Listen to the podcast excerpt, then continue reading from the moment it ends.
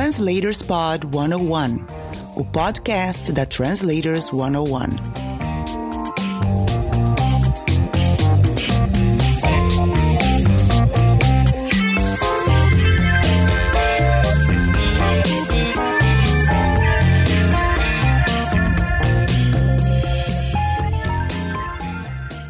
Olá, tudo bem com você?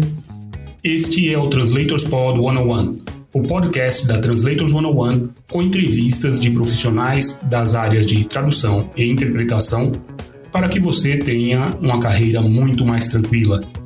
Fique de olho nas dicas. Bora lá? Convidada. Hoje eu converso com a professora Cissa Lopes. Tudo bem, Cissa? Tudo bem, e você, William? Tudo ótimo, obrigado por disponibilizar seu tempo para conversar um pouquinho com a gente. Eu que agradeço você pelo convite, é uma honra estar aqui no Translator 101.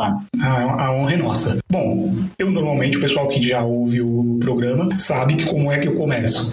Eu pergunto para a pessoa como é que ela chegou à tradução, como é que ela chegou, no seu caso, à docência de tradução, em tradução, né? E também a ser tradutora. Foi algo que você planejou ou foi algo que você foi resgatada pela tradução e pela docência? É, eu fui resgatada. Eu, bom, vamos lá. É, no ensino médio, eu sempre trilhei a, a carreira de biológicas. Uhum. Então, eu, eu fui, fui estudar num colégio aqui em São Paulo, no Mackenzie, Uhum. é, e lá eu fiz estudo em biologia. Meu, meu sonho era trabalhar com bioquímica e farmácia. Uhum. Ah, lá pelo terceiro, né, último ano, eu consegui uma bolsa de estudos, muito influenciada por uma grande amiga minha. Ah, vamos estudar fora do Brasil, etc. E eu tive sempre muita dificuldade com inglês. Acredite ou não, William. Eu não acredito, não. Meu negócio era francês, porque eu aprendi francês na escola. Então eu vi ali uma oportunidade, né? Falei, ah, de repente eu aprendo mesmo essa língua e fui embora. Fui morar nos Estados Unidos, fiquei lá um ano e tanto, aprendi a língua, ah, aprendi a escrever, ler, falar, enfim, né? Uhum. E eu percebi que eu era realmente uma pessoa que tinha a, a vontade de trabalhar com línguas. Então, quando eu voltei para o Brasil, fiz de novo o cursinho. E engraçado é que quando eu terminei o colegial antes de ir embora, imagina só, eu prestei vestibular, né? Uhum. E, e eu entrei em bioquímica e farmácia. É, USP, Oswaldo Cruz. Na volta, quando eu cheguei em casa, falei: não, olha, gente, não é mais isso que eu quero. Quase que me mataram, né? Mudou tudo. Esquece. Aí eu fui para PUC, é, já sabia que na PUC tinha lá o bacharelado em tradução e, e eu sempre, é, né, enfim, a partir do momento que eu aprendi a língua, eu queria aprofundar e eu queria é, poder fazer essa coisa de você passar de uma língua para outra com essa com esse objetivo mesmo de informação, né? Uhum. Informação e conhecimento. Então, eu fiz a PUC de São Paulo, logo depois no segundo ano, terceiro ano, nossa, eu tive professores maravilhosos, né? Rosemary Sim. Arrojo, tive John Milton, Uhum. Radan. Então eu falei assim, nossa, um dia eu gostaria de dar aula, né? Nessa área. Então eu já tinha isso na minha cabeça. E aí foi, né, William? Eu terminei a faculdade, eu já lecionava inglês em escola de idiomas. E aí não parei mais de dar aula, mas comecei a trabalhar com tradução. Primeiro, tradução na área técnica, né? Que acho que até hoje é a primeira área que aparece para todo mundo Sim, sim. e português. E assim eu comecei a trabalhar como autônoma e, e depois lá na própria escola de idiomas em que eu lecionei, é, essa primeira escola também tinha serviços de tradução. Então quando aparecia eu fazia também para a escola e, e aí fui fazendo e não parei mais. Mas primeiro eu fui professora, acho que é a primeira minha primeira profissão mesmo. E aí, então, você se aprofundou também na, na docência, você fez eh, letras na faculdade, foi isso?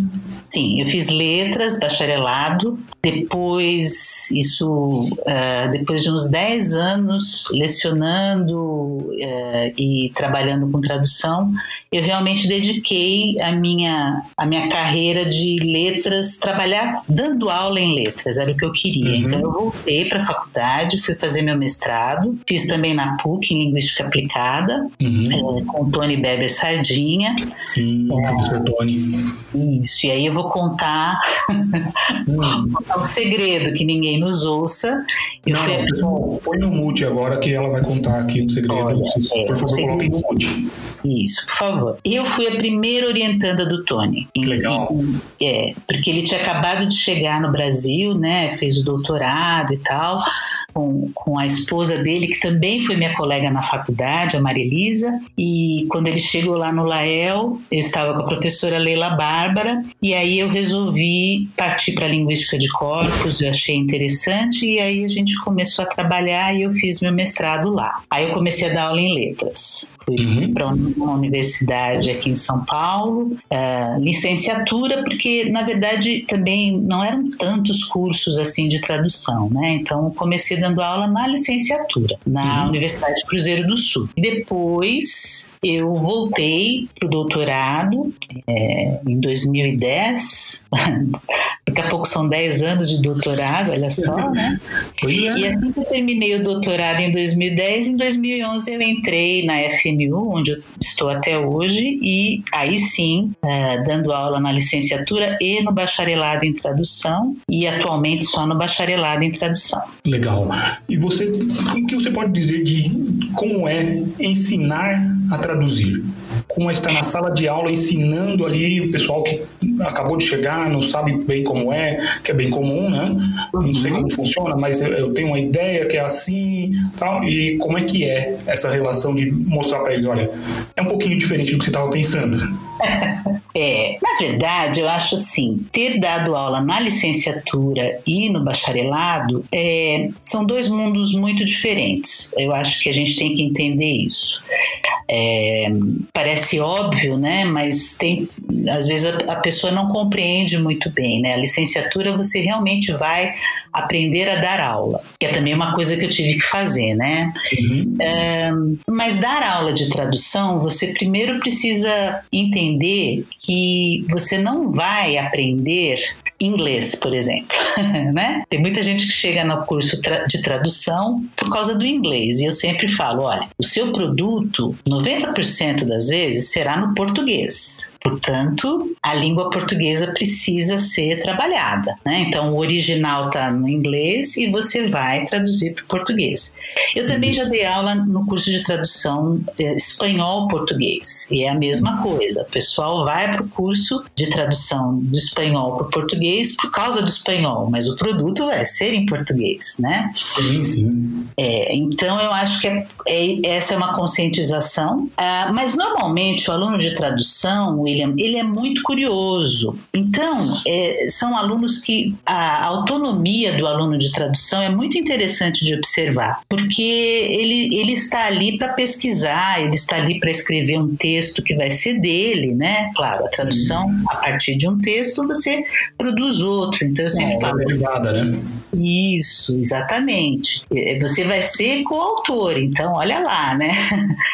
Então são alunos que têm assim essa. Agora, é claro que às vezes eles querem uma receita. Ah, professora, como é que você faz? Então, eu, como sou tradutora da área jornalística, é, é claro que eu tenho algumas etapas, né? Eu uhum. sempre digo: olha, as, as minhas etapas são: primeiro, eu assisto, ouço, leio jornalismo todos os dias, porque senão, como é que eu vou, né? É, me atrever a traduzir. Depois eu tenho os dicionários, as gramáticas, os manuais de estilo, né, etc, etc. Então, no início, eles, eles querem saber qual é o processo. Uma outra uhum. coisa que dar aula de tradução exige, eu acho que é importante dizer, é um pouco da paciência uh, da dinâmica, porque é uma aula que você você vai lá, olha gente, então a gente vai traduzir um texto assim, vamos ler um texto, e aí de repente tem um momento do silêncio, que é o momento da produção dos alunos, né? Sim, sim. E isso às vezes é, é complicado, às vezes os alunos querem fazer tudo muito rápido, uh, não leem, né? Os estudantes nem leem o original, já querem traduzir. Então também uhum. você precisa, olha, gente, vamos ler o texto primeiro, tal, vamos procurar as palavras, né? Isso tudo exige um pouquinho de paciência e tal, mas Agora, ensinar tradução, ultimamente eu até tenho lido alguns trabalhos, inclusive um, um ex-colega nosso da FMU, o Joacir, que você deve conhecer, sim, ele fez um trabalho no mestrado e doutorado exatamente sobre isso, né? A pedagogia, né? Como é ensinar a tradução? É, é algo meio que instintivo, né? Porque uhum. não existe uma, um método, né? Não é como metodologia de ensino de língua, né? Sim, não é rígido, né? Não, não é rígido. Agora, com tradução midiática, que é uma área que eu atuo há bastante tempo, é muito dinâmico. Eu sempre falo que aula de tradução midiática, primeiro que tradução para site, jornal, revista, se tradução é para ontem, tradução para mídia é para o ano passado. Então tem que ser rápido. E eu sempre falo, gente, é contra o relógio, vamos lá. Acaba sendo uma oficina, né? Uma uhum. parte da turma traduz, a outra parte vai revisar, o outro vai procurar um banco de imagens para a gente, né? Supostamente Sim. publicar aquela tradução. Então é uma aula bem dinâmica. Eu, eu curto muito, eu gosto. Bem muito. prática, né? É, bem prático. É prático e não normalmente os assuntos da, das traduções de mídia são assuntos que os alunos conhecem. Uhum. É, é, o que está no, nos jornais, né? É, então, deveria, né? Pelo menos. É. Se estão, estão traduzindo isso, é, deveriam, no mínimo, estar acostumados, como você disse, a assistir jornais, ler notícias. Isso. É. Eu acho assim, no começo eles ficam um pouco travados porque não é o hábito, mas depois que eles começam a fazer leituras, ou então eu dou dicas, né? Olha, gente, para a semana que vem vai ser alguma coisa sobre política. aí eles vão lá, né, desesperados, porque aí aciona o léxico, né? Fica muito mais tranquilo na hora de traduzir. Ah, professor, eu sei esse assunto e tal, né? Uhum. É, então, vou dar um exemplo. A gente trabalhou esse semestre com a questão do Brexit, né? Uhum. E, e assim, é, para alguns alunos foi interessante para conhecer né, como é que é a cultura, como é que é a política, como é que é essa coisa de você fazer lá um, uma espécie de é, plebiscito para saber se vai ou não vai saída. Mas o que é a União Europeia mesmo? Então, é, é também conhecimento, né? Eu acho que. Cultural. Exatamente. Conhecimento de mundo, né? Aquele uhum. bom e velho conhecimento de mundo que o tradutor precisa não vem numa caixinha nem numa pílula, né? Pois é. Então, é. Pois é. Mas a gente gosta disso, desse, desse processo, né? De busca, como você disse, o aluno de, de tradução, o tradutor em geral, ele gosta de aprender de forma autônoma, né? Eu acho que sim. E, e aí ele tem que abrir os poros para tudo, né? Observar tudo. Eu acho que nós já tivemos uma fase em que o tradutor era visto assim como aquele intelectual chato, né? Uhum. Hoje eu acho que o tradutor é visto mais como esse curioso, esse autônomo, essa pessoa que quer saber, quer conhecer, porque é, é a partir disso que ela coloca no texto ou na interpretação simultânea também, né? Não, pode, não precisa ser só tradução, o conhecimento, né? E hoje em dia, com tanta informação, né, William, não, não pode se é. falar, né? Não conheço, não sei, não, não, não dá para eu saber, porque hoje em dia é só abrir, abrir o, o Chrome que você aprende muito, né? Pois é. Você nem precisa. Se pegar o celular e fizer a pergunta para ele, te responde. Exatamente. É, o nosso amigo, a nossa amiga Siri, tá lá para isso, né? Exatamente. Pergunta para ela que ela sabe. Exatamente.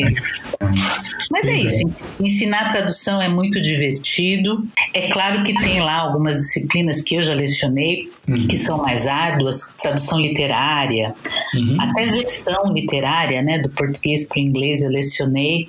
Uhum. Aí é um pouco mais complicado, um pouco é. mais, né? Posso imaginar. Tem, aliás, falando nisso, tem um pessoal da Federal da Paraíba que tem um trabalho muito interessante que é versionar é, curtas, é, curtas, curta, curtas metragens do, produzidas na Paraíba e faz a versão legenda a versão. Acho que é um trabalho muito legal.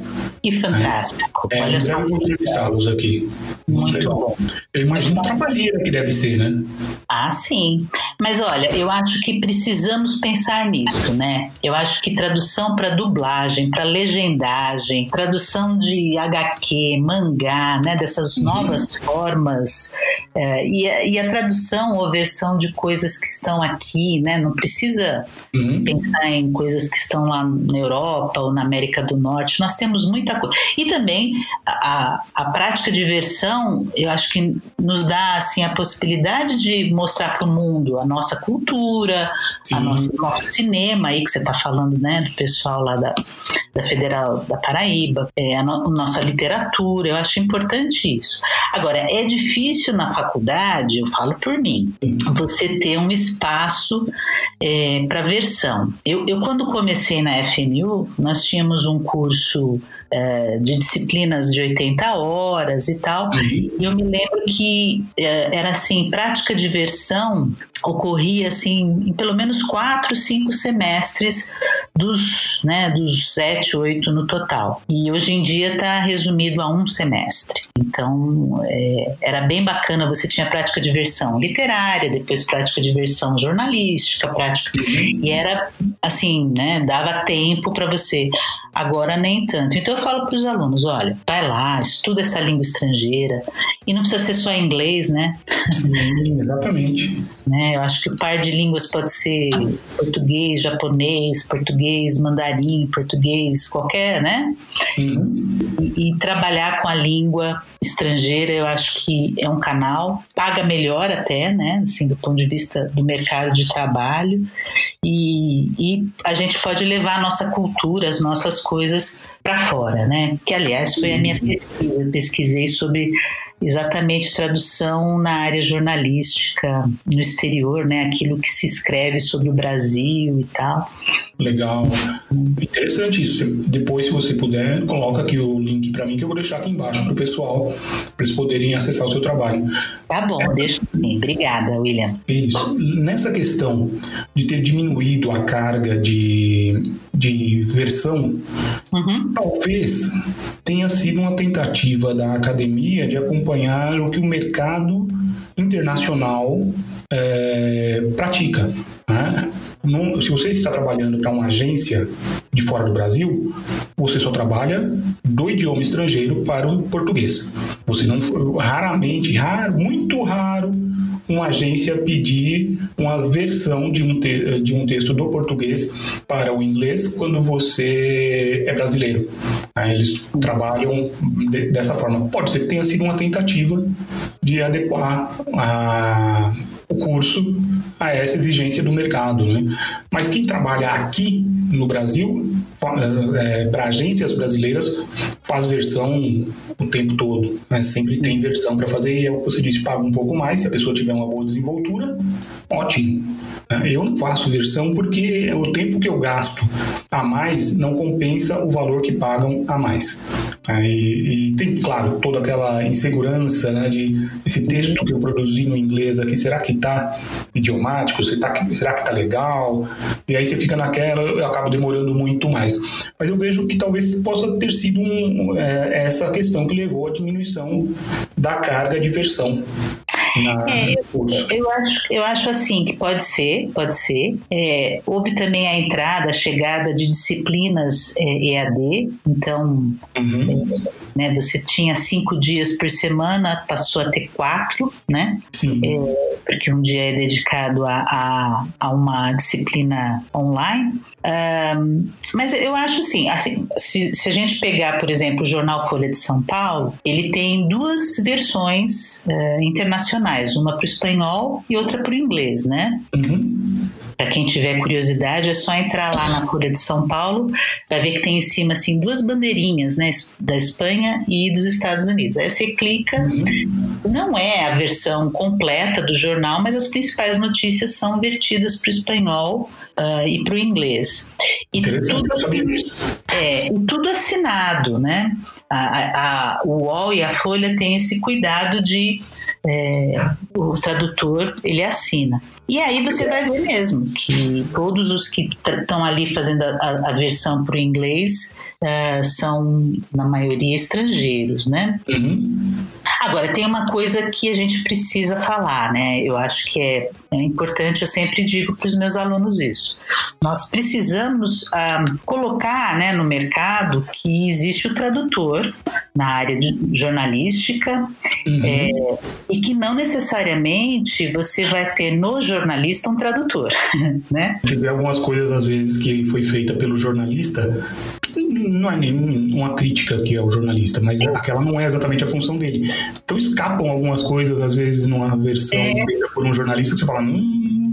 Então, agora, é claro que na, na versão para o inglês, eu concordo com você. A segurança, né? A questão da segurança, a questão da. Uhum. Então, o, o, jornali, o, o, tradutor para o inglês que está no Brasil, ele faz uma, uma versão com uma fluência que talvez a gente não consiga fazer. Sim. Mas é importante dizer que esse tradutor, de repente, né, precisa. Assim, eu, eu se eu chegar lá na, no jornal, bater na porta e falar, ah, eu quero trabalhar como jornalista, será que dá? Não dá, né? Não. Então acho que a gente tem que compartilhar e dividir essa, essa função, uhum. porque isso abre portas para a tradução, para o tradutor. Eu acho importante lutar por isso. E intérprete também, né? Sim. E intérprete mais ainda. Precisa. É, tem muito, né, muito trabalho, sem dúvida alguma, uh, mas se você pensar na, no tanto de estudo que o intérprete né, se dedica e as práticas uhum. e a questão toda. É, acho muito complicado quando chega alguém e fala assim: ah, você fala inglês, fala português, ah, senta aqui, faz a interpretação aqui dessa. Isso me deixa louca. E a tradução a mesma coisa. Né? Então, é, é, preciso abrir. E eu acho que o que você faz, William, com o Translators 101 é bem, bem interessante por isso, porque é dar visibilidade para essa profissão, né? Isso é sim, é importante. Sim, mostrar para a pessoa, olha, é, isso, isso é parte. Tem uma palestra que eu sempre cito aqui, que eu dou para o pessoal do curso Estrada, da Dilma Machado, da Débora Cornélio e da Natália Estrela, onde eu falo sobre o compromisso da, com a profissão. Então, quando você ouve alguém que é leigo falando, não, mas é, olha, vou, vou traduzir também. É. Peraí, peraí, senta aí, deixa eu te explicar. Tomara que você chegue a ser um tradutor mesmo, mas olha, funciona assim, assim e assim. Ou então a crítica que a gente mais vê, nossa, aquela legenda ali, é. nossa, o cara errou feio. Não, não. Você que é profissional tem que parar e falar, olha, vem cá. O que ele fez ali era o que cabia naquele momento. Ele tem essas restrições, essa restrição aqui, a agência, a agência, a empresa que está contratando tem as regras dela e ele seguiu todas. Se ele não seguir, isso não vai para o ar. E é claro que não é nada fácil. Se você acha que você faria melhor, tenta fazer sem ver a legenda, tenta fazer e depois compara a sua com a dele ou pede para alguém comparar para você ver como é. é difícil. Faz um minuto, não precisa fazer muito não. Faz um minutinho só da legenda, vê quanto tempo você vai tomar para fazer, vai tomar para fazer aquilo ali. Depois veja as regras todas e veja se é fácil de fazer. Isso é compromisso nosso. Nós como profissionais temos que dizer isso para quem tá, é, quem é leigo, que não tem a menor obrigação de saber, né? Mas nós precisamos, olha, nós temos a obrigação de falar, então, funciona assim, funciona assado, como a, é, é sempre um telhado de vidro, né? Você está interpretando na TV. Exato. E aí, ah, poxa, a fulana ou fulano falou tal coisa, o intérprete não sabe nada daquilo. Tal. Não é não, meu amigo. Senta lá, Vai fazer ao vivo é. um público de milhões de pessoas e você vai ver que o que ela fez foi excelente. É, você não faz melhor, não. Exatamente, exatamente. É muito importante se colocar no lugar do outro, né? Sim. E respeitar o trabalho. Mas a gente tem que se dar o respeito também, né? Exato, claro. Eu, eu, eu sempre digo que as experiências que eu tive com interpretação hum. foram poucas e intensas o suficiente para eu saber que não é por aí não que eu vou. Não. E eu, tra... eu estudei para isso, né? A época, a PUC dava junto com tradução, enfim, o curso é tradução e interpretação. Era, né? Agora não é mais. Mas eu tive uma experiência com interpretação que foi o suficiente para falar, não, agora chega. Não vai rolar.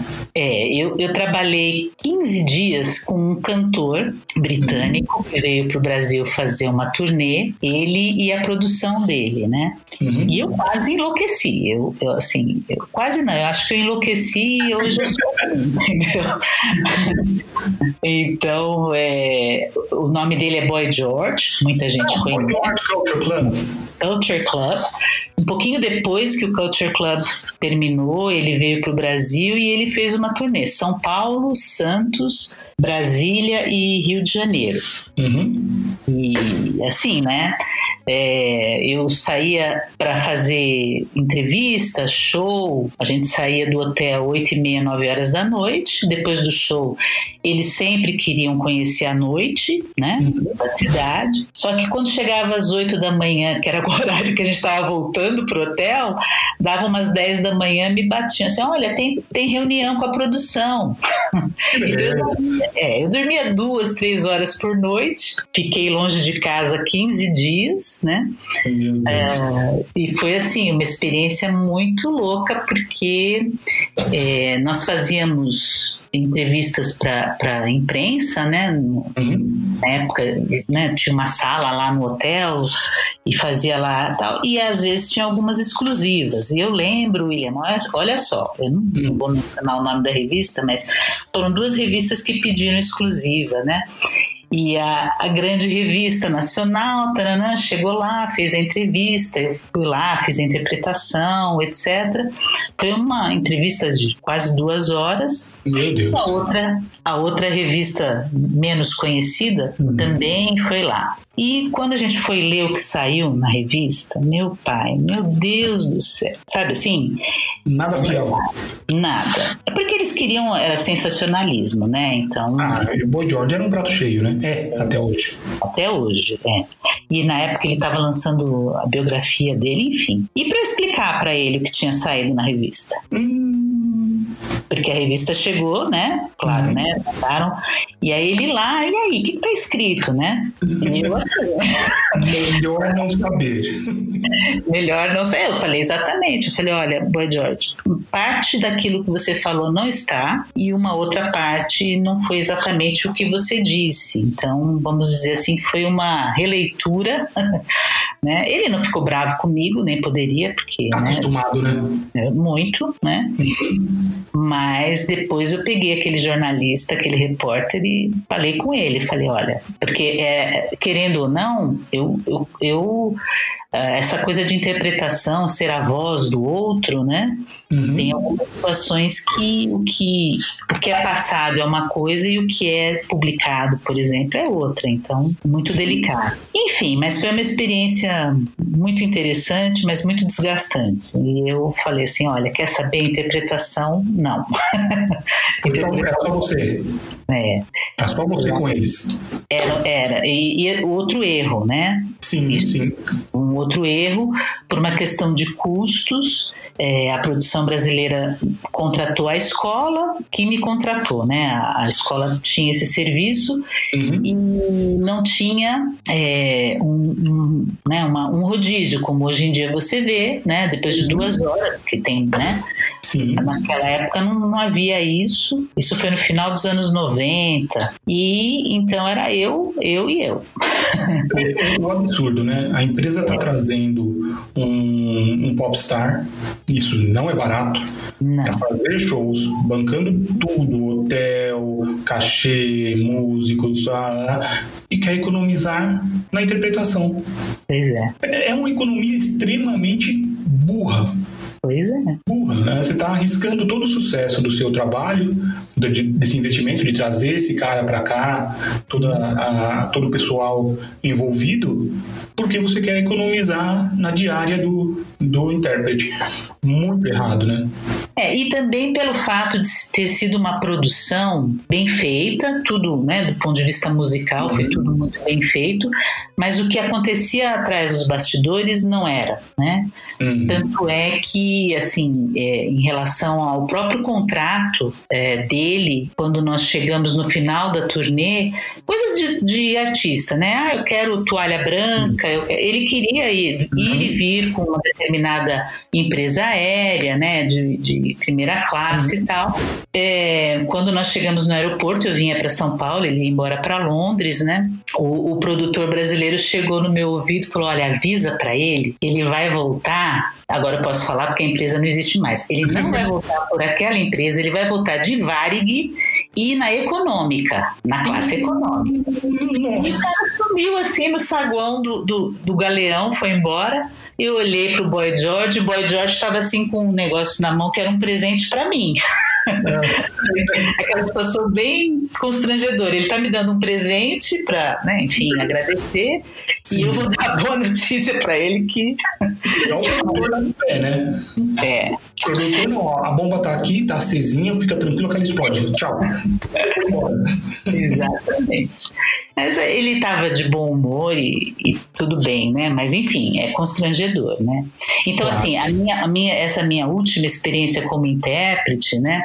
Eu percebi também que, assim, é uma dica até que eu dou para quem estiver me ouvindo aí, nos ouvindo. Às vezes a gente quer interpretar não só na situação né, para a qual a gente está contratado. Então, eu fiz alguns erros, né? Eu, eu saía para jantar com eles porque eu achava assim, não, eu não vou deixá-los sozinhos, né? Ah, eu vou. Então, você acaba tendo uma relação ali meio que de amizade, né? Sim. E aí você não sabe separar o joio do trigo, né? E a produção brasileira percebeu isso, então as bombas elas eram jogadas para que eu meio que colocasse. Eles, eles não vão brigar com ela, não. Deixa com a Cíntia, vai dar tudo certo. Isso. Que legal, que legal. Muito bacana, né? Muito. Mas de resto, assim, eu acho que intérprete é uma profissão super bacana, super legal, né? E necessária. E, e acho que a gente tem aí é, excelentes professores de interpretação também, né? Para o pessoal que queira se especializar. Porque aí eu acho que tem que se especializar, né, William? Porque não. Sem dúvida. É, é complicado você falar que você faz interpretação, revisão, tradução, tudo junto e misturado, né? Então. O ideal é especializar mesmo. É. Legal. Você tem também um podcast é o que dizem. Esse povo fala muito. Falam até que eu também tenho um. Então, é, na verdade, a Ipsis Literis, que é a minha empresa é, de, de. É uma assessoria né, educacional e linguística, é, nessa fase pandêmica, em que estamos todos online, né? Uhum. É, ficou bastante bem reduzida a nossa, nossa atuação. Então, é, num determinado momento, eu falei assim: olha, de repente é uma forma de eu me comunicar, né? Legal. Falar um pouquinho de letras, falar um pouquinho de revisão, de literatura um, e, e, dar dicas de estudo, né? Então eu comecei é, e tenho aí a Ipsis Literis Cast, que é um podcast semanal que vai ao ar às quintas-feiras. Legal, vamos deixar aqui o link aqui embaixo para o pessoal poder ouvir o seu podcast. E o nome é Ipsis Literis Cast. Isso. Tá em todas as plataformas, tá, né? Tá, tá ah. sim. Eu faço no, naquela Anchor, aí depois ela uhum. vai direto pro Spotify, uhum. é, também tá no iTunes. E, mas só, só, no Anchor já basta, né? Porque o Anchor já. Uhum é só clicar que ele já vai levar, pessoa já vai ouvir. Então, eu agradeço muito pela oportunidade também de eu falar dessa minha dessa minha empreitada, né? E é gostoso, né? Ah, é. O podcast é muito gostoso. É. Eu gosto bastante. É um momento que eu paro, não vou dizer que eu paro de trabalhar, porque isso também é um trabalho, né? é parte da, do, do sistema da Translators 101. Mas é um dos momentos assim mais gostosos do dia, você bater um papo sobre assuntos que têm a ver com a nossa profissão, com a nossa paixão, e conversar com, com o pessoal, com amigos, com colegas que sabem muito. Né? Eu aprendo demais aqui no podcast. Bom, é isso aí. Vamos falar um pouquinho da voltar a falar um pouquinho da sua atuação como professora. Você é, orienta o TCC dos alunos né? E como é que é feito isso? Você, é, eu sei, você já comentou comigo que é um glossário em geral, né? É criação uhum. de um glossário. Isso. Você trabalhou com, você trabalhou, você foi orientanda do Tony, então, é, e você tem um mestrado em linguística de corpos também, né? Sim. Então, eu acredito que esse glossário você deve usar ferramentas de corpus, de corpora, para validar. Fala um pouquinho sobre esse trabalho para gente. Então, esse é um, é um projeto interdisciplinar, William, que eu acho bem interessante, porque é diferente das. Normalmente as faculdades têm o TCC lá no último semestre, aquela coisa de orientação individual, né? Uhum. Que o, o aluno escolhe um tema e tal. No, no, curso da FMU, com o professor Joacir e o professor Maurício Demichele, eles criaram essa disciplina chamada Projeto Interdisciplinar, em que o curso de tradução, os alunos de tradução, eles vão conversar com outras disciplinas que necessitem de glossários. Então, engenharia, psicologia, arqueologia, astrologia, uhum. astronomia, todas as, as outras. Na FMU mesmo, ou é aberto para a comunidade também? Então, os glossários, depois que eles ficam prontos, eles estão à disposição é, para a biblioteca né, virtual da faculdade. Uhum. Uh, mas o, o, interdisciplinar desse projeto é assim: os alunos chegam no final do, do curso e eles aprendem que eles precisam uh, conversar com as outras áreas para que eles possam entender o léxico, o vocabulário, a terminologia, né? Que nós sabemos a parte da, das línguas, né? Das teorias linguísticas, das teorias de tradução. Mas aí chega um texto, vai, um texto científico, acadêmico para traduzir e a área é astronomia extragaláctica, sabe assim?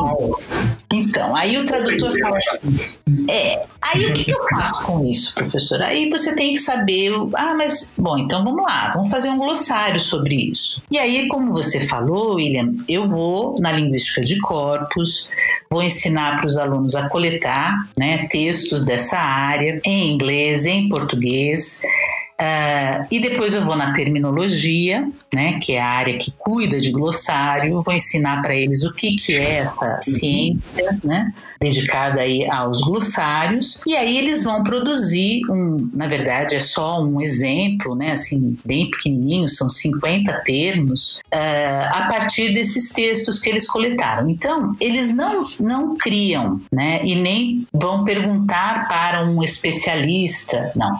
Eles vão a partir partir da população de textos, extrair os termos. E aí eles vão usar ferramentas computacionais, né? A gente usa lá o anticonc uh, é, para fazer, enfim, né? Para fazer essa primeira olhada assim nos dados. E aí eles vão comparar com a língua portuguesa. Não é um glossário com textos traduzidos, é um glossário sempre com textos escritos sobre aquele assunto uhum. em inglês e em português. Então é o que a gente chama de, de comparável, né? Uhum. Então é, é por aí. Aí eles montam, né? Eles montam um Excel com esses termos tal. E a cereja no bolo é que a gente pede para eles um, um, um artigo científico. Então eles têm que apresentar esse TCC em forma de artigo científico. Legal. É, e também diferente dos outros, eles fazem isso em pequenos grupos de pesquisa. Então, não é um TCC individual, é um grupo de pesquisa, três, quatro alunos, e eles trabalham juntos, né? O que é muito peculiar. O pessoal acha que tradução, é, terminologia, tal, as pessoas podem ficar isoladas. Não, na verdade, você acaba trabalhando, né, com outros, né? Então, eles aprendem também a fazer o trabalho em conjunto. E aí, no fim do, do curso, no fim do semestre, eles apresentam para uma banca com dois professores da casa. É, os professores, né, antes, eles recebem um artigo e no dia da banca os alunos têm lá meia hora para apresentar o processo, como é que eles chegaram ao glossário e tal. E a segunda cereja no bolo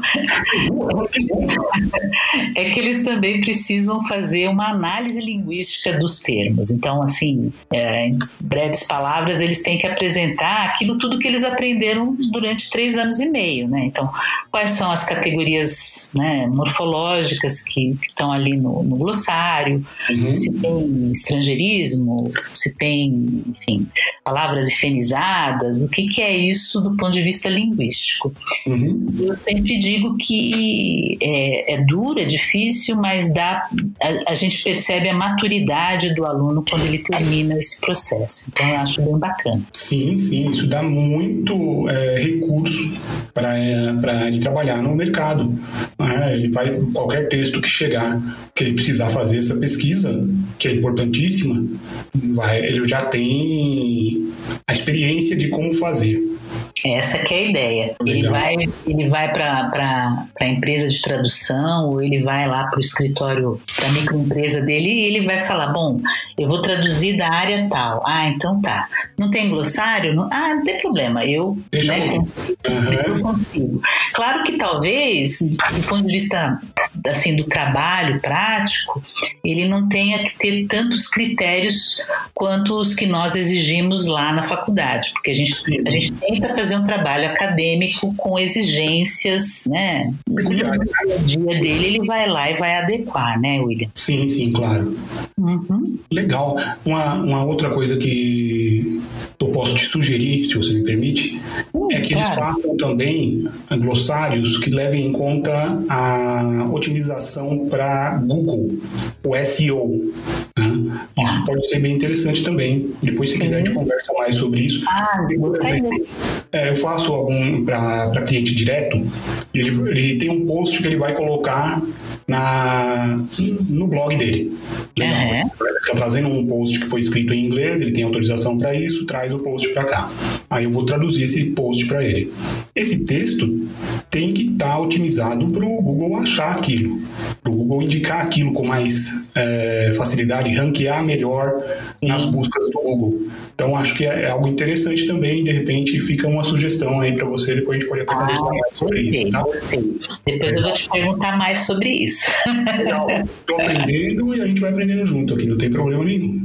É, e é importante, né, porque assim, é, nesses acho que eu tenho orientado já há uns seis anos, uhum. uma média de 12 semestres, de repente teve um ou outro semestre sem turma é, de último semestre, mas enfim, a gente já tem aí um, um, um sem número de, de, de glossários feitos uhum. e, e, eles precisam sempre ter temas é, inéditos, então você está dando aí uma ideia inédita para os que ainda vão fazer, né? Uhum. Mas bem legal, depois a gente conversa mais mais sobre isso, sem dúvida. Seus alunos devem estar ouvindo e falando: Poxa vida, o cara arrumou dor de cabeça pra gente, cara. Não, gente, vocês vão usar. A maioria é. dos textos hoje vai para a internet. E o cara colocou um texto na internet, ele quer que esse texto seja encontrado. Que Sim. ele seja encontrado na primeira página do Google. Então, SEO, Search Engine Optimization, é fundamental. Sem dúvida, sem é dúvida. É até mesmo para que, exato, até mesmo para que eles procurem os textos para fazer o trabalho deles, porque uhum. É, eu vou falar uma coisa aqui que é a realidade. Às vezes a gente acha, ah, é moçada, conhece tudo de tecnologia, etc e tal. Então tá bom, eles precisam procurar textos para fazer o corpus e tal. E eles não conhecem a, a, essa search engine é, a, a, os detalhes, né, os filtros, né, para procurar e tal. Muitas vezes você tem que ir lá apresentar pela primeira vez para eles. Legal. Então, é, se eles conhecem, eles vão entender da importância, né? Sim, sim. Aliás, eu acredito que você já deve até usar, mas tem um curso gratuito do Google, ou melhor, estamos falando da empresa, da Google. Né? Uhum. Ele tem que ensina a fazer pesquisa. Como pesquisar no Google. Chama o Power Searching with Google. Exatamente. Ah, isso é fundamental. Muito importante. Muito importante. E, e, e, você sabe que a Google, se, se ela quiser investir mesmo, ela já investe muito em educação. Uhum. A própria questão, claro, a gente pode até questionar o tal do Google Tradutor e tal, mas uhum. eu sempre falo, atrás do Google Tradutor tem gente, muita gente. Gente capacitada para isso. É. E se a Google quiser investir em educação, esses cursos são fantásticos, né? E, sim, sim. É, é, é, é gratuitos. E gratuito, exato. Então, né? É só ter paciência, tranquilidade e ir lá fazer, aprender. É, e, e, se souber lidar com isso, nossa, é uma maravilha para o tradutor, para o intérprete, para o revisor. E não se esqueça, né? Glossário, essas coisas também servem para revisor, né? Sim, sim, sim. É fundamental. Saber usar uma, um revisor normalmente usa uma ferramenta chamada Xbench. Isso. Né, entre outras, mas usa o Xbench ali, ele tem o um glossário ali. Não bateu o termo? Ah. Tá errado, tá errado. Né? Legal. É isso Bom, aí. Eu quero te perguntar agora se teve alguma situação em sala de aula, ou mesmo na interpretação, embora você já tenha contado dessa do que foi apenas uma experiência que você teve, mas um caso bem legal. Legal pra gente ouvir, né? Eu acho que na situação não estava tão legal assim, mas foi uma experiência. Eu queria perguntar se alguma, alguma experiência de sala de aula tenha sido é, pitoresca, vamos dizer assim, ou inusitada. Então, só para completar a história do Boy George, olha, é. gente, eu fui a muitos restaurantes com ele, com a, a produção dele, e eu sempre uhum. saía com fome dos restaurantes, tá? Porque é, é, quando você vai comer e você também está interpretando, as pessoas falam, você interpreta para um lado, para o outro, eles terminam de comer, vão embora e o prato fica lá na tua frente, você não come, né? Então nunca saiam, né? Ou então não, não peça comida, porque senão. Bom, é, situação inusitada em sala de aula, eu acho que eu tive muitas. É, eu vou dizer para você que na área de tradução, né? Uhum. Eu acho que é interessante, os alunos vão me matar, mas quando a gente está na sala. A gente conta para eles. É, não conta nada, não. Pessoal, alunos, estão... agora, multi de novo aí para vocês, depois vocês. Mas quando eles estão trabalhando ali, que você dá, né, normalmente a segunda aula para que eles trabalhem é, ou em pequenos grupos, duplas, ou até individualmente, porque eu acho que ninguém tem que forçar ninguém a trabalhar junto, né? Sim, sim. É, as caras e bocas que esses meninos fazem, é, é assim, eu, eu, eu, eu, juro por Deus, eu tenho memórias, assim, na, na, minha cabeça, assim, de situações que é impressionante como as pessoas reagem quando elas estão escrevendo, lendo, pesquisando. Uhum. Eu me lembro até hoje, logo no começo meu da, da na tradução, de um aluno que ele precisava levantar para poder ler o texto uhum. uh, ah, para ele próprio. Então o menino ficava andando na sala, lendo, e aí ele sentava, aí ele traduzia um pouquinho, aí ele levantava de novo com o texto na mão no original e saía para. Olha, gente, era uma comédia aquilo. E ele, na verdade, tinha isso, assim, era quase como um toque, né? Aquela coisa uhum. da, do hábito, da mania, né? Sim, sim. Uma outra coisa engraçada com, com o aluno em sala de aula é quando o aluno discorda da sua tradução. Porque eu acho assim, é, quando você pede para o aluno traduzir e você depois apresenta a sua tradução, ou no meu caso tem muita tradução já publicada, né, de revista, jornal, etc. É claro que ninguém vai precisar exatamente concordar com as coisas, né? Mas os Sim. argumentos são muito estranhos, porque assim, ah, professora, eu não uso isso. Eu, eu. eu. eu nunca usei isso, nunca ouvi falar nisso. Então, assim, os argumentos são bastante, assim, é, pessoais e às vezes você fala, nossa, isso não é um argumento, né? Isso é mal é mal uma opinião, mas a gente deixa porque, enfim, né? Ah, que mais que eu tive? É, em prol do amadurecimento, né? A gente deixa Exato. Pra aquilo evoluir. Por exemplo, quando você vai corrigir uma tradução, eu gosto muito de escrever, né, dicas, conselhos, os alunos sabem disso. Elogios, porque eu acho que isso eu aprendi no decorrer da carreira. É, eu sempre fui uma professora muito, muito rígida.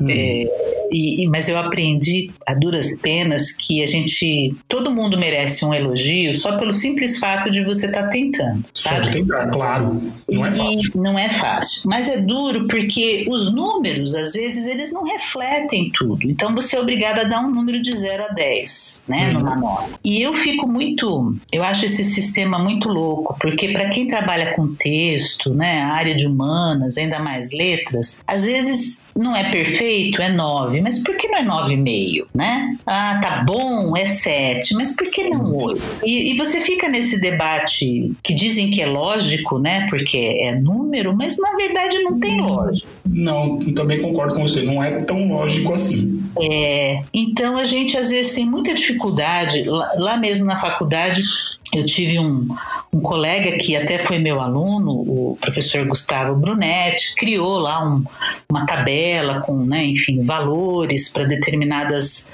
uh, o que hoje chama-se de rubrica, né?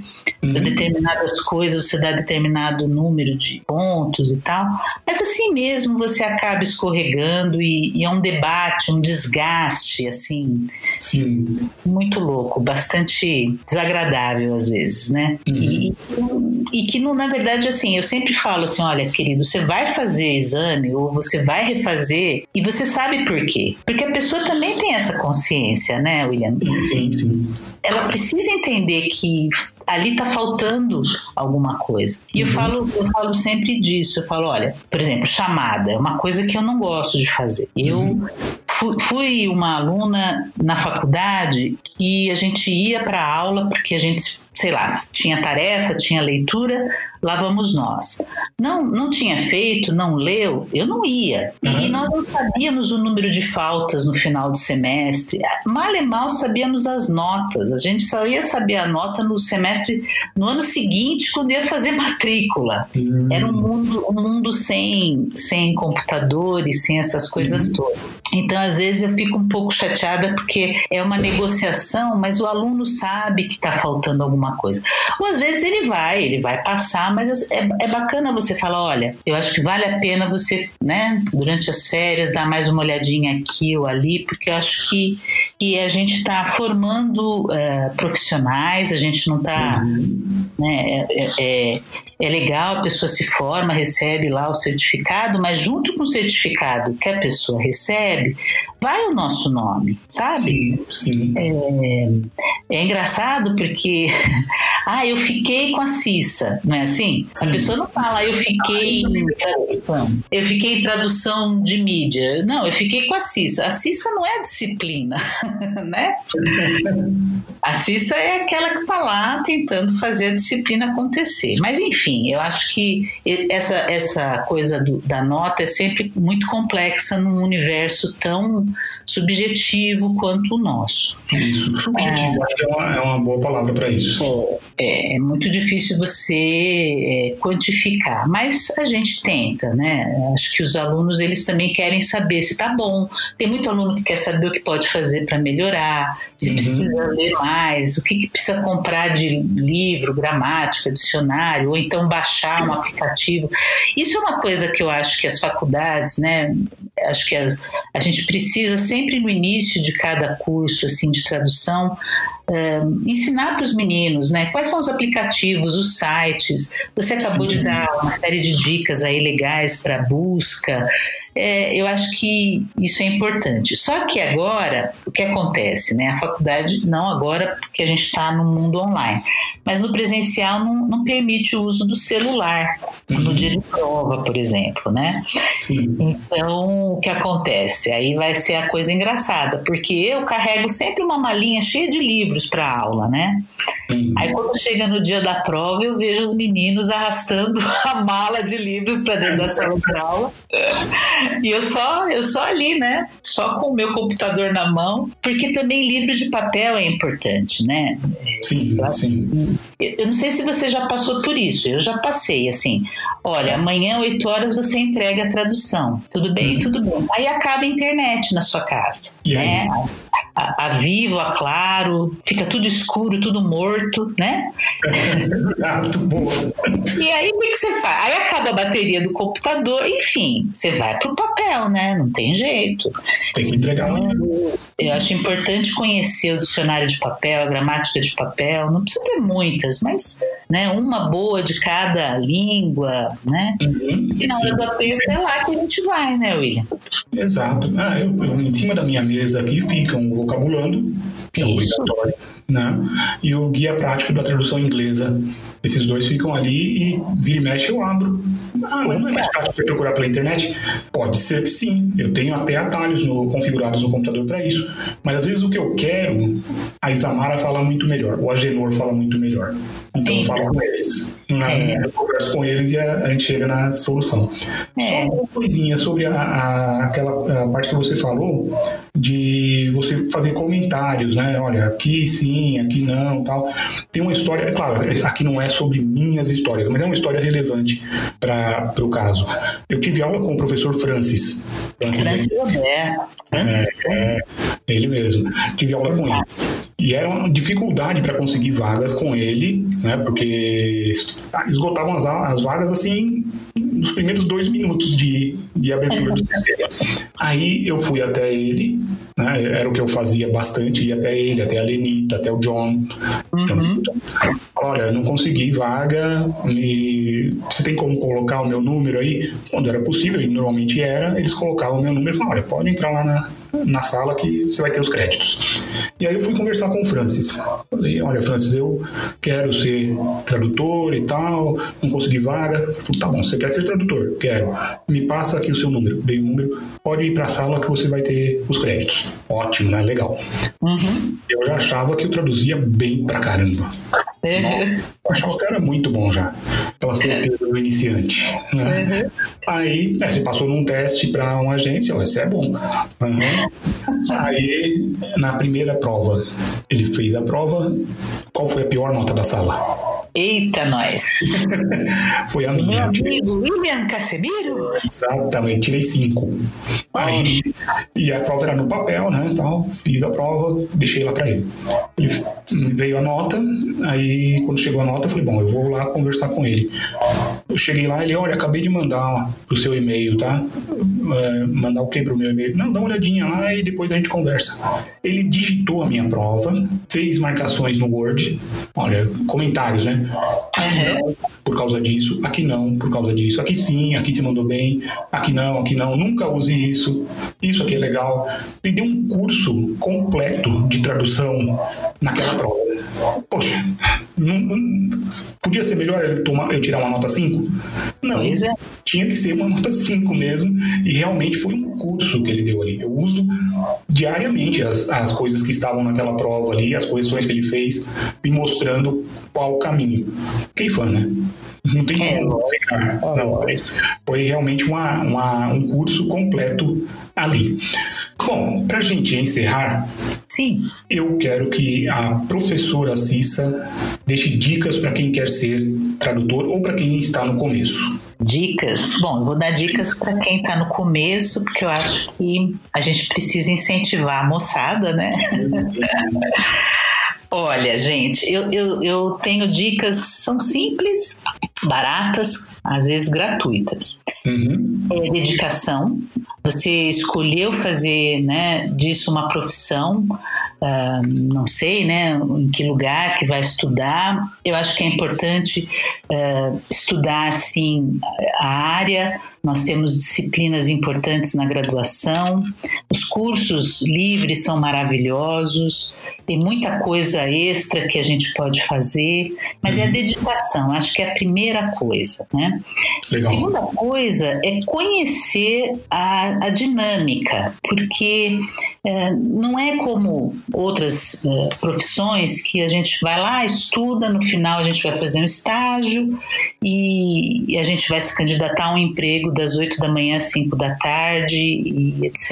É um, é, um, é um trabalho que vai exigir da gente pouco mais de é, disposição para se colocar a, a, né, à disposição do cliente. Então você vai trabalhar no fim de semana, você vai às vezes varar uma noite para poder entregar uma tradução urgente. Um, acho que isso também é importante de conhecer, né? Porque tem gente que acha assim, não, eu tenho um computador e eu vou ficar atrás desse computador, eu vou trabalhar, tal. Outra coisa, né? O seu ambiente de trabalho em casa, uhum. né? Precisa ser confortável, precisa ter a luz ideal, precisa, não precisa ter o computador última geração, mas precisa uhum. ter um computador para trabalho, né? Sim, sim. Eu, tenho, eu tenho um aluno que fala assim: ah, professor, eu não consegui fazer porque quando o game que eu baixei ocupou não sei uhum. quantos anos de memória, eu falo, gente, então não dá para ter jogos, né? Baixar filme, porque não. vai ocupar a memória do seu computador e aí quando você precisa de um simples editor de texto, seu computador fala, ai, não dá, né? Uhum. Então acho que é interessante observar que o seu ambiente de trabalho, o lugar onde você vai fazer a tradução, a luz, o ambiente, né? Até a plaquinha que você põe lá na porta, estou trabalhando, né? Porque o pessoal em casa precisa entender que não dá para você atender o telefone, levar o cachorro para passear, né? Isso você está trabalhando, só que é o home office. Acho que agora, com a pandemia, as pessoas vão entender melhor, né? A dinâmica. E a quarta e última dica é sempre estudar, sabe assim? Eu acho que quem sabe uma língua estrangeira e quem, obviamente, né, nasceu no Brasil e acha que sabe português, eu acho que não, não é por aí. É, você gostar de uma língua como espanhol, inglês e você ter nascido no Brasil não te faz tradutor, né? Não, não mesmo. É, é por isso que você está estudando, é por isso que você vai lá no Translators 101 faz o curso, assiste a palestra, né, vai uh, em busca de, de melhores dicionários, uh, livros como você agora mencionou, vocabulando. Tem livros que não são nem dicionário nem gramática, são excelentes livros para você é, consultar na hora da dúvida, né? E Sim. isso é eterno. Então, assim, eu, eu comentei agora com, com você, né, William? Hoje eu completo 34 anos de docência. Sim. Por né, uma coincidência. É, olhando né, retrospectivamente, eu percebo que eu nunca parei de estudar as duas línguas, como professora e como tradutora, porque senão eu vou subestimar, vou achar que eu sei tudo, né? E eu também me disponho sempre a aprender. Acho que é a última dica, agora acabou. é aprender, né? É você se dispor a aprender para você realmente é, ter essa humildade de chegar e falar assim: nossa, olha, o que você acabou de falar com o professor Francis, né? Você aprendeu ali naquela situação e lembra até hoje, olha uhum. só que valoroso que foi isso. Né? Demais, demais. Exato. E eu sou revisora e eu sempre falo que quando você também trabalha com revisão, você tem que aprender a dialogar com, com o tradutor, com o editor, com a pessoa para a qual você está trabalhando, né? Com muita uhum. paciência, muita calma, muita tranquilidade. Receber o feedback, né?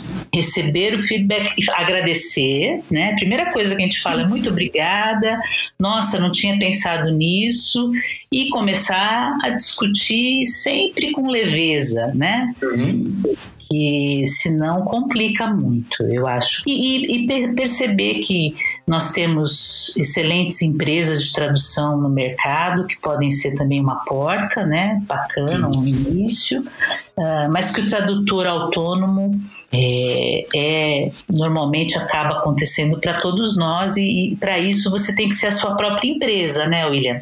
Isso. Então é, você precisa aprender a lidar né, com as questões é, financeiras, gerenciar, administrar e saber lidar com o cliente, né? E saber lidar com os colegas que estão no projeto, né? Sim, então, então trabalhar. Uhum. Por aí, então. Legal, muito bom.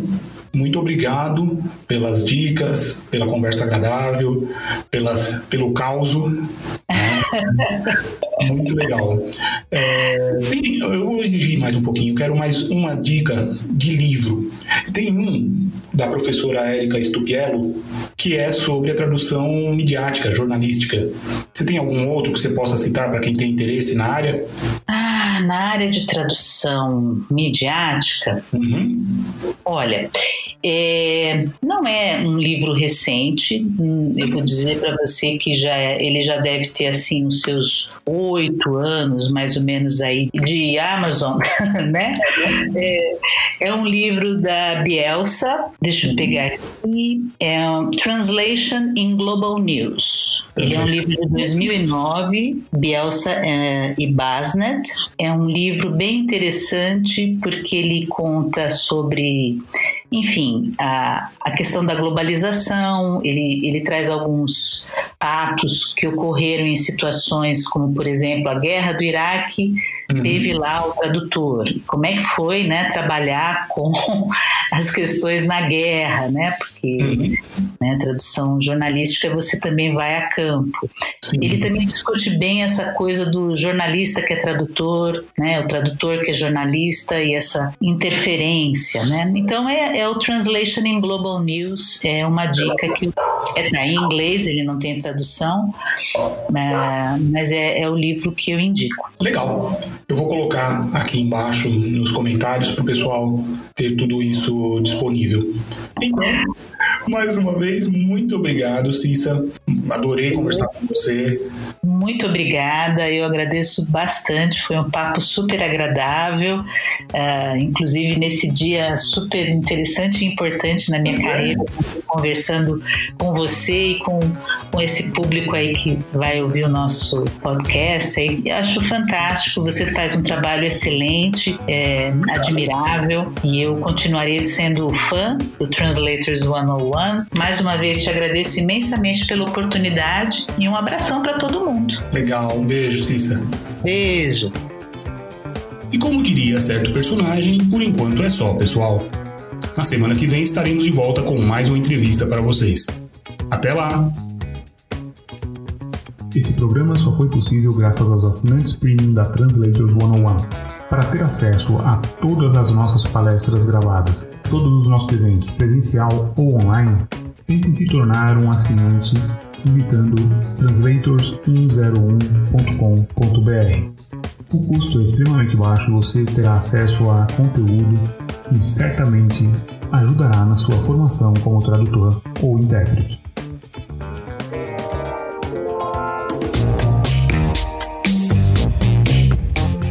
Translators Pod 101, o podcast da Translators 101.